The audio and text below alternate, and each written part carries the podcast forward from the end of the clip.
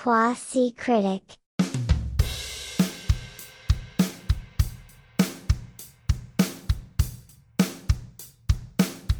Oficialmente ahora sí volvimos. ¿Por qué? Porque este es el primer episodio oficial de Quasi Critic desde nuestro regreso.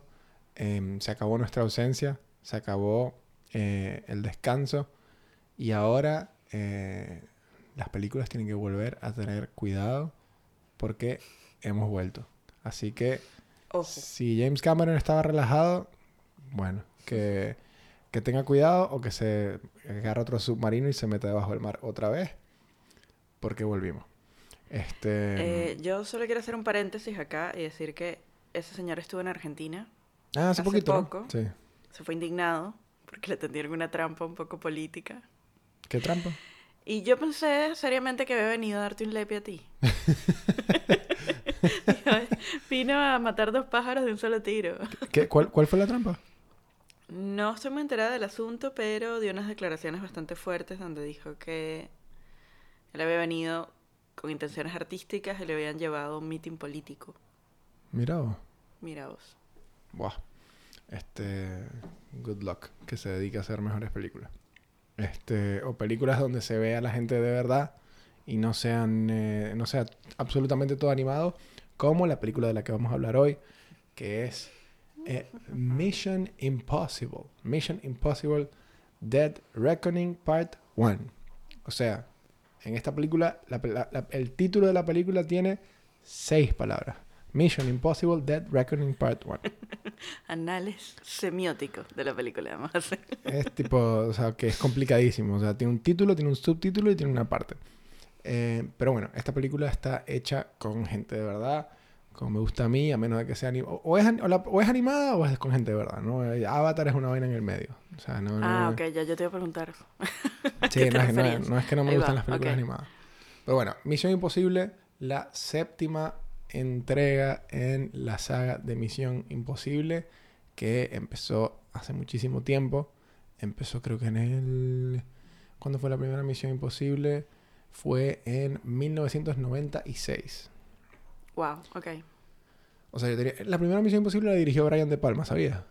Mira, Yo- no, yo no, no sabía. sabía. No sabía. Este, mm, Brian De Palma. La segunda la dirigió John Woo, que creo que fue el que hizo... La primera es ese donde el soundtrack lo hace metálica, ¿no? Y ellos están como... Hey, hey, hey. Claro, es esa. Creo que sí. Wow, peliculón. Eh, sí, un clásico de los 90. Este, y John Woo hizo la segunda. John Woo somos fanáticos porque hizo em, Face Off contra Cara, que es un peliculón, es de mis películas Otro favoritas. Eh, luego vino la tercera, que hizo J.J. Abrams. Y la tercera para muchos fue como divisiva, fue como, es mala, es buena. Dame alguna pista de la tercera. Ahí el si malo es Philip Seymour Hoffman. Creo que no la vi. Bueno, ahí es lo más notorio de esa película es que está el malo que es Philip Seymour, Philip Hoffman. Y luego empezó como una nueva era, a partir de 2011, donde estas películas como que tomaron otro curso y se empezaron a volver como este un plato de caviar de las películas de acción, por lo menos para mí. Wow, ok. A partir de la 4. Ghost Protocol, Rogue Nation, Fallout, y ahí empezó a, a- a- a generarse esta aura alrededor de Tom Cruise como el último Jesucristo de las estrellas de acción. Y este, el, el último Para Jesucristo. tampoco decís. El Jesucristo de las estrellas de Yo acción. creo que, que la saga de 007 le daba bastante pelea. Entre otras.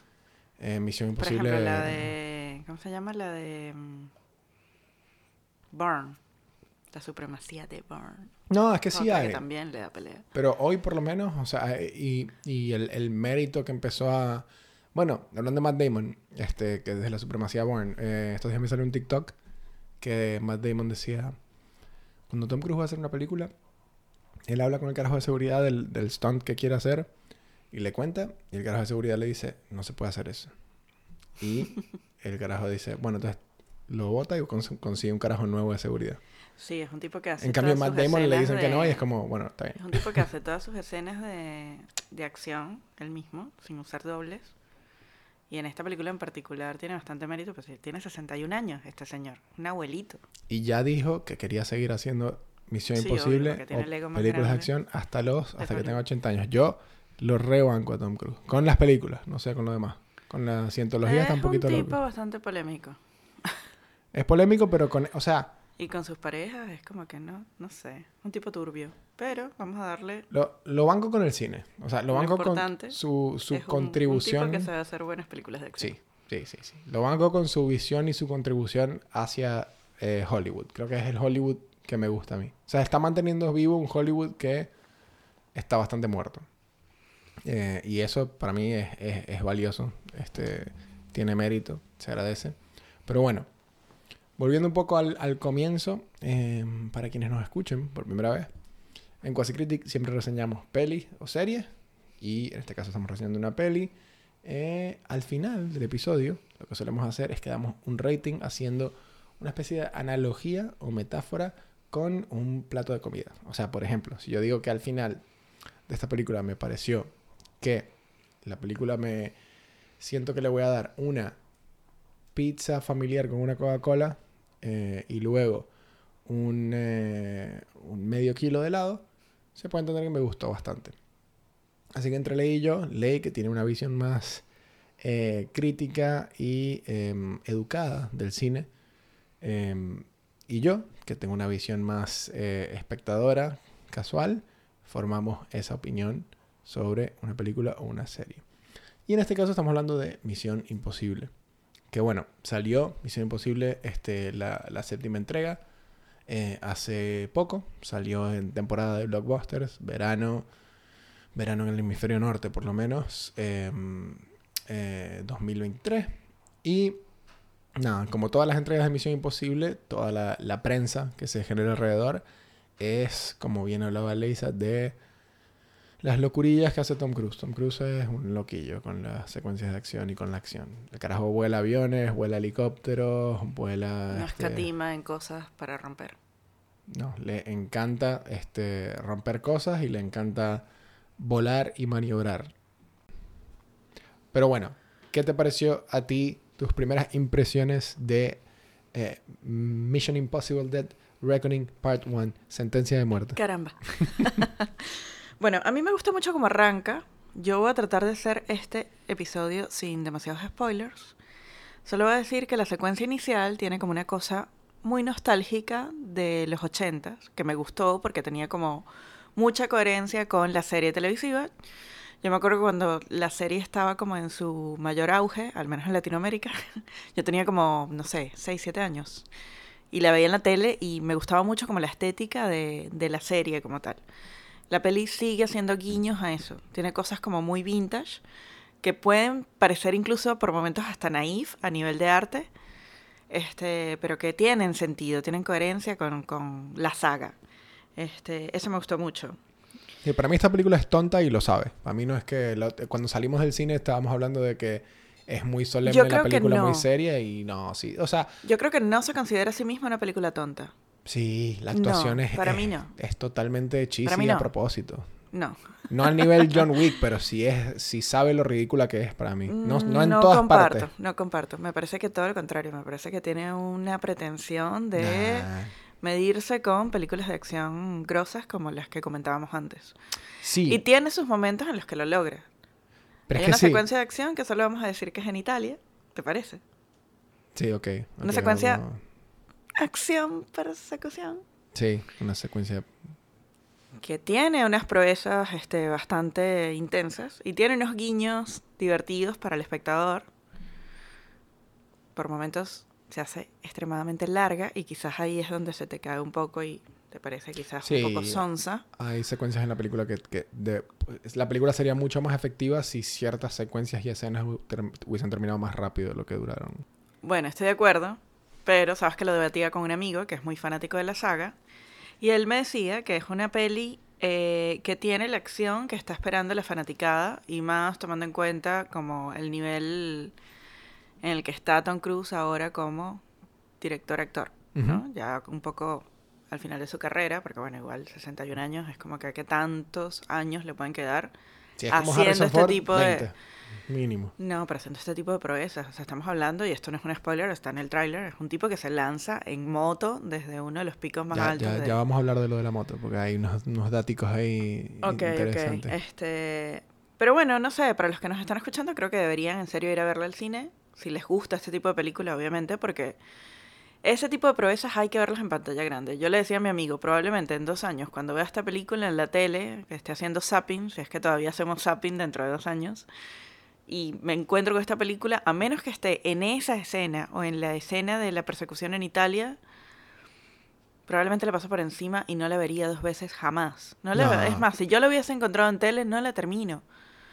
Porque en tele debe ser extremadamente extenuante, larga y... Es un poco más larga de lo que debería ser, pero para ir a lo que decía tu amigo, esto es uno de los argumentos que es que cuando la gente paga y pagan lo que pagan por este por ir al cine, que estábamos hablando en otro episodio de cuánto cuesta, sobre todo en, en- en lugares como Estados Unidos, en, en lugares donde tipo son unos 10 dólares, unos 10 euros ir al cine. Este, uno quiere su película larga con sus secuencias tipo que uno vea, ve, aquí, aquí puse la plata esta película. Puede ser, pero incluso yo creo que la persona que va a ver efectos especiales y a desconectarse por completo este, de la realidad viendo proezas locas en la pantalla, llega un momento en el que necesita ir al baño, llega un momento en el que ya quiere salir a comer, Bueno, que también es parte de la salida y del entretenimiento y del consumir este tipo de cine. sí, ir al baño. Y cuando ya sientes, incluso por parte de los fanáticos, que a la película le sobran por lo menos 15 minutos y tienes un temita. Es que como que hay una vaina con Hollywood que creo que con los grandes estrenos medio que Hollywood no se atreve o es muy poco lo que se atreve a tirarte una película ya de hora y media. O sea, tú ves estreno, eh, una, una event movie como lo son estas, y ves cientos, ciento, este, eh, sí, 190 minutos, este, hora y media y es como, mm, perdón, 90 minutos y dices, verga, No no voy sé, a pagar por eso. si me la sabes sostener, me la recontrabanco. Y es más, si quieres compararla con algo de su propio género, la última de 007 Fue larguísima. a mí me parece impecable de pie a No, cabeza. me parece me que no le corto ni una escena. No Time to Die. No Esa- Time la to Die. última.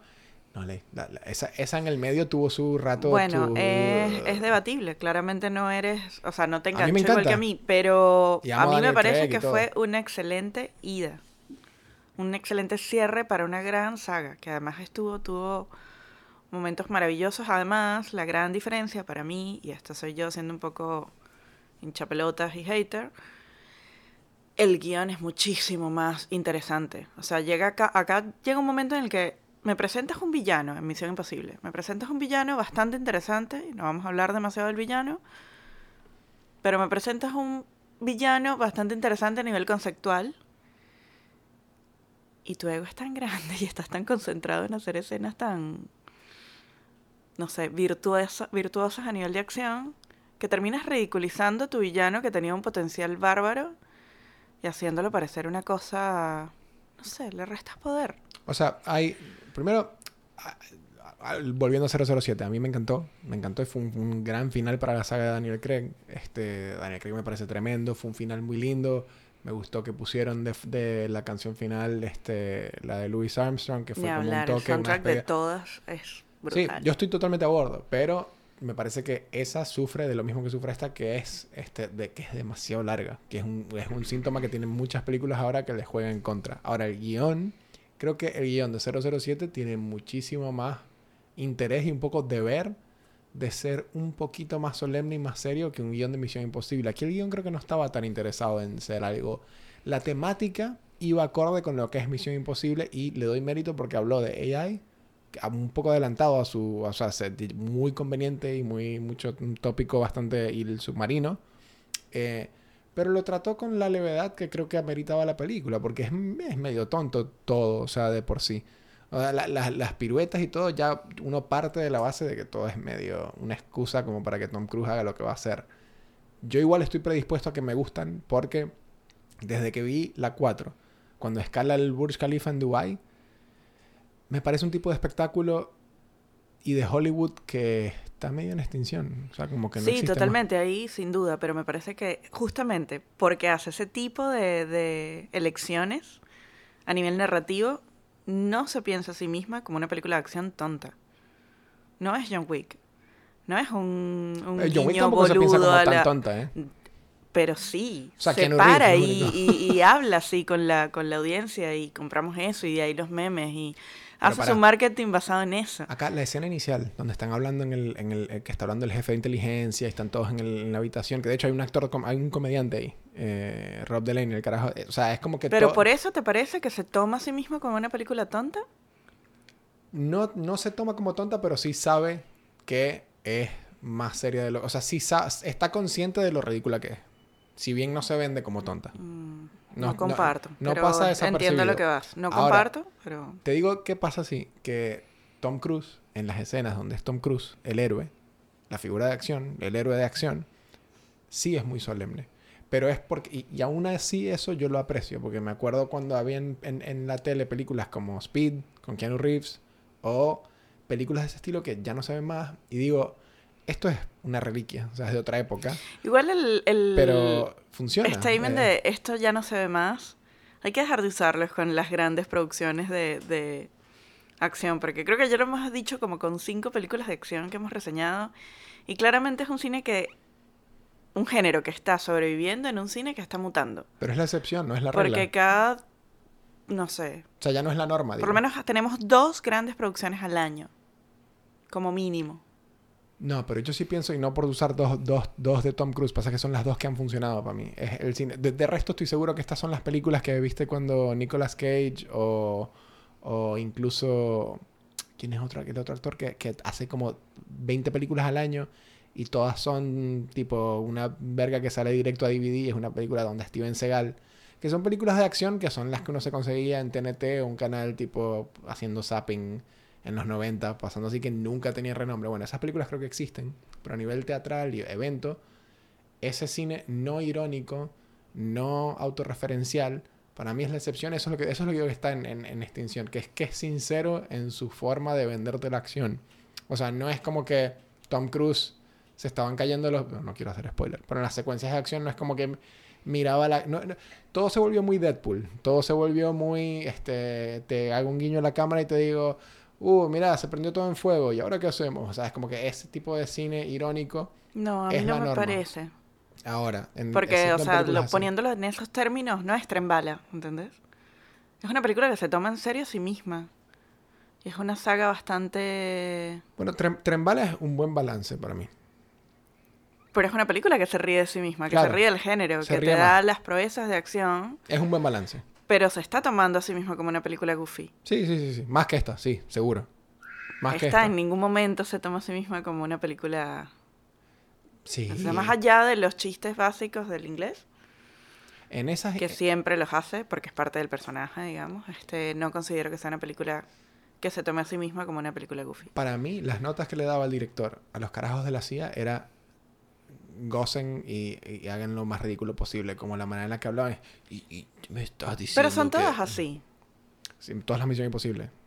porque la serie era así. Porque Bueno. el concepto de la historia... Yo, voy a- yo estoy aquí argumentando mucho y yo, yo no vi la serie. O sea, yo no vi la serie. No, no sé. No sé cómo era la serie. Tú dices que esta película se vende a sí misma como más seria que lo que era la serie.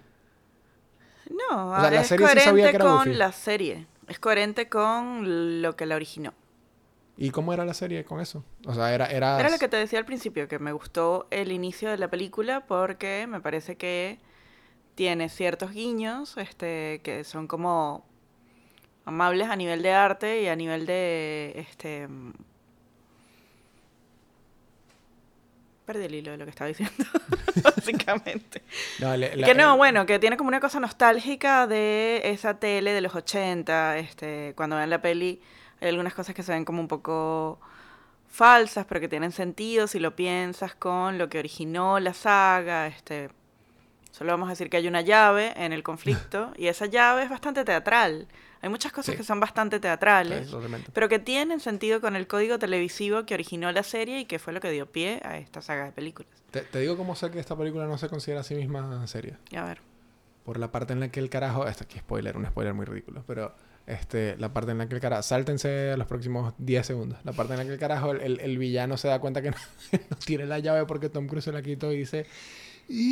"Ethan", De la forma con Darth Vader gritando ¡No! Es como que... Ahí yo me cagué de risa. Era como que dale. O sea, era, ahí es como que... bueno, vinimos a joder, tipo, es, es- es- es un chiste todo, para mí. Pero la secuencia final... Perdón.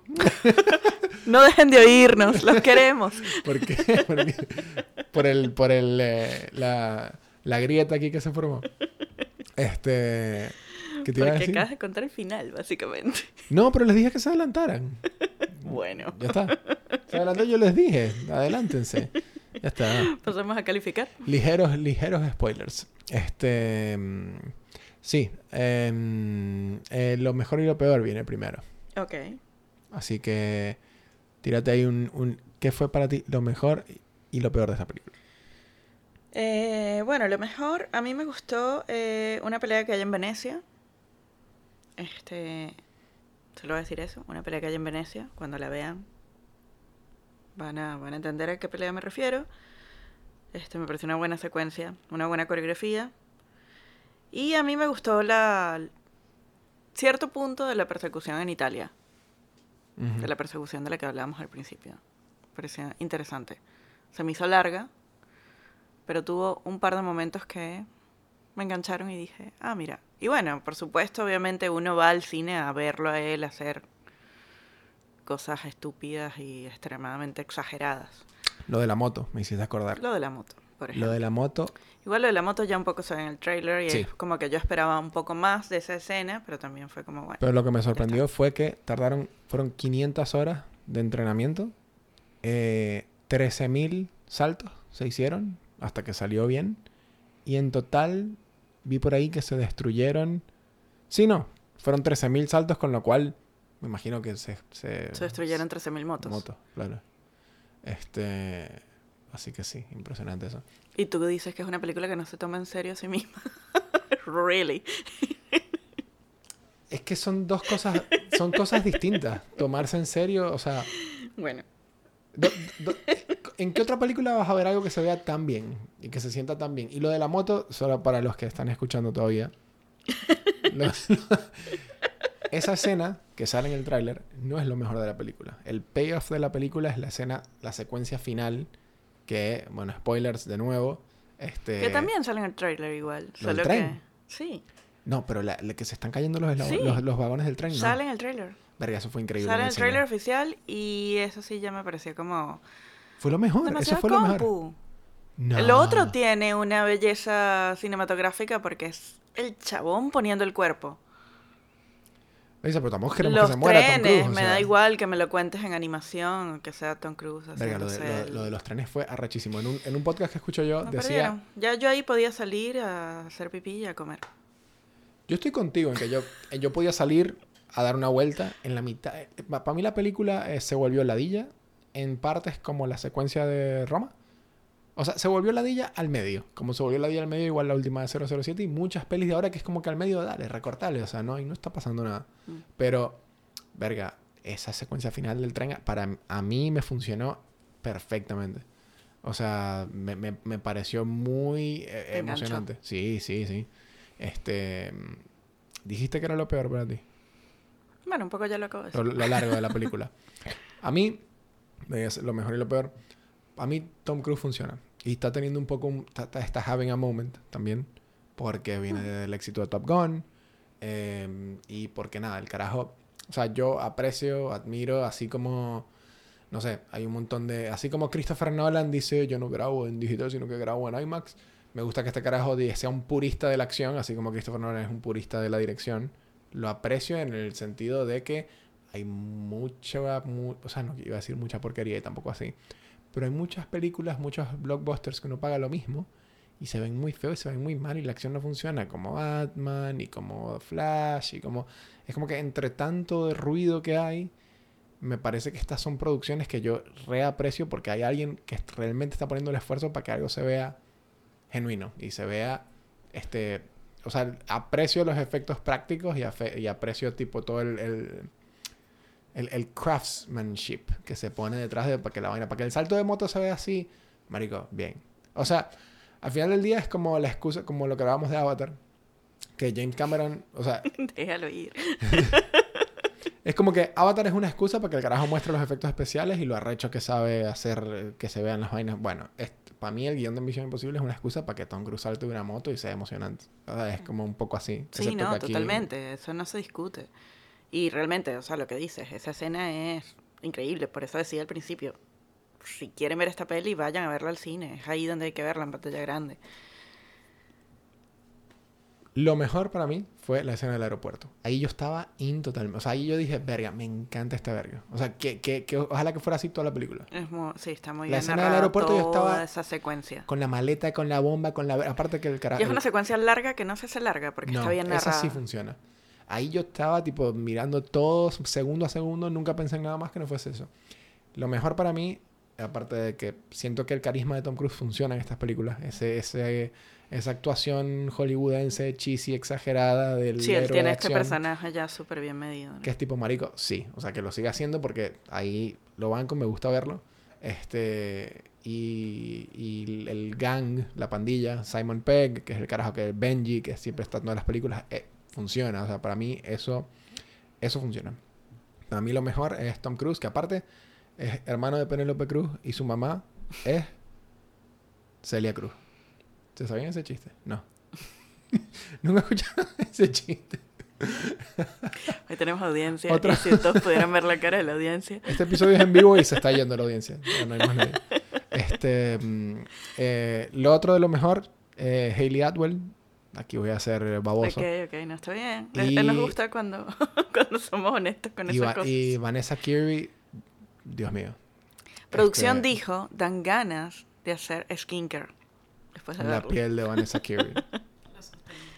Vanessa Kirby supuestamente va a ser eh, la nueva mm, chica invisible, de lo- o en algún momento se rumoreó que va a ser la chica invisible de los Cuatro Fantásticos. Mira, Eh, bueno, eh, si a mí me, claramente vamos a pasar a hacer la, la puntuación y, y recomendaciones. A mí claramente esa película me gustó, creo que estoy, leí aquí no está muy a bordo conmigo, eh, pero estás, estás, eh, tampoco. sí, esta película, nada, este, yo voy a editar las partes que, que dicen que la película es mala y uh, todo el mundo vaya a verla porque es muy buena. Este, Un nuevo podcast Tom- con una sola voz. Tom Cruise está salvando el cine. Así que aquí son unas dos malagradecidas aquí, tres, aunque no, no este, este, el hombre está salvando el cine y no lo saben apreciar. Este, eh, yo iba a decir otra cosa. Vas a calificar. Ah, que si tampoco te gustó, si tampoco les gustó, no se preocupen que la, la, la producción de la Part 2 está frenada por la huelga de actores. Así que... A ver, este, bueno, no calificaste. Eh, Dale, dale. yo no dale dije que no me gustó. He sido bastante hater acá y bastante calificativo cuando una película no me gusta.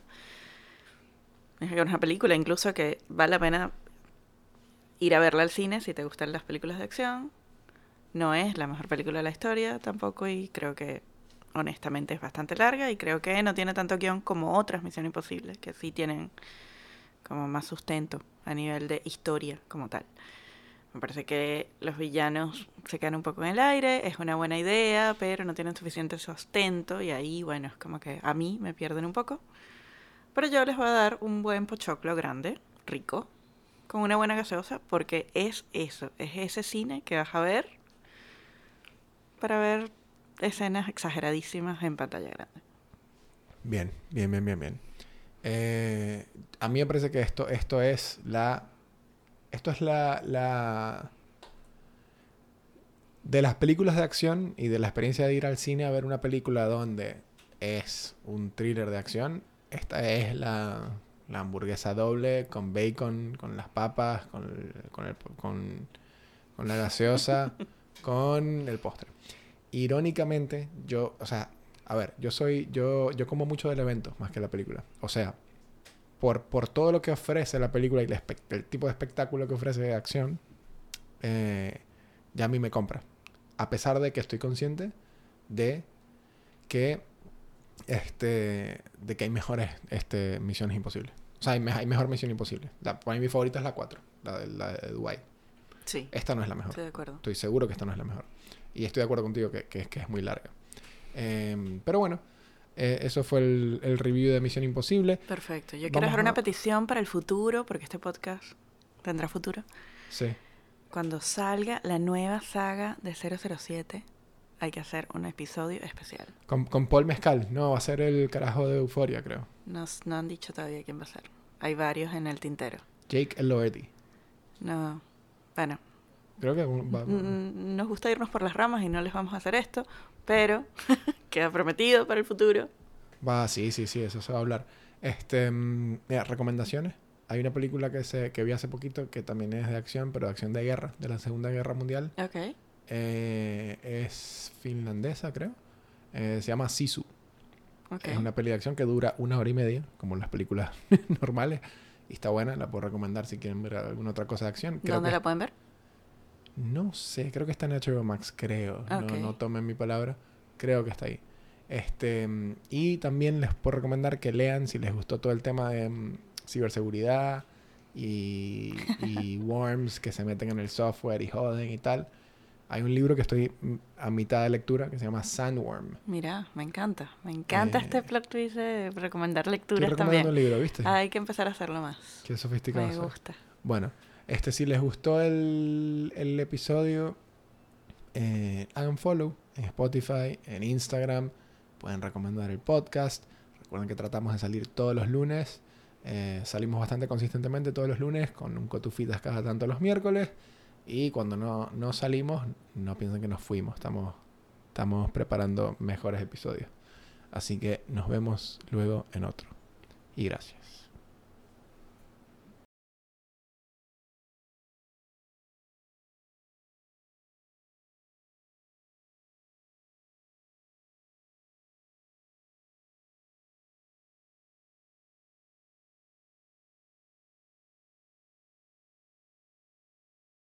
Quasi critic.